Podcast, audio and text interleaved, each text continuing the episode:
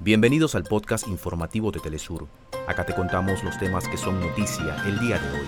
Comenzamos. Más de 30.000 personas fueron desplazadas en Haití durante el mes de septiembre por el efecto de la ola de violencia. Pueblos originarios de Colombia conducen la segunda jornada de la Minga indígena con la que rechazan la presencia de grupos armados irregulares en sus territorios ancestrales. El gobierno de Argentina convocó para este miércoles al Consejo Nacional del Salario Mínimo Vital y Móvil, que estará vigente hasta diciembre de este año. En España, el candidato derechista del Partido Popular, Alberto Núñez Feijó, no logró la mayoría absoluta requerida para ser investido como presidente del gobierno. Francia prohibirá a sus atletas llevar el velo islámico durante los Juegos Olímpicos de París. Quinta Bienal del Sur, Pueblos en Resistencia, dará inicio en Venezuela.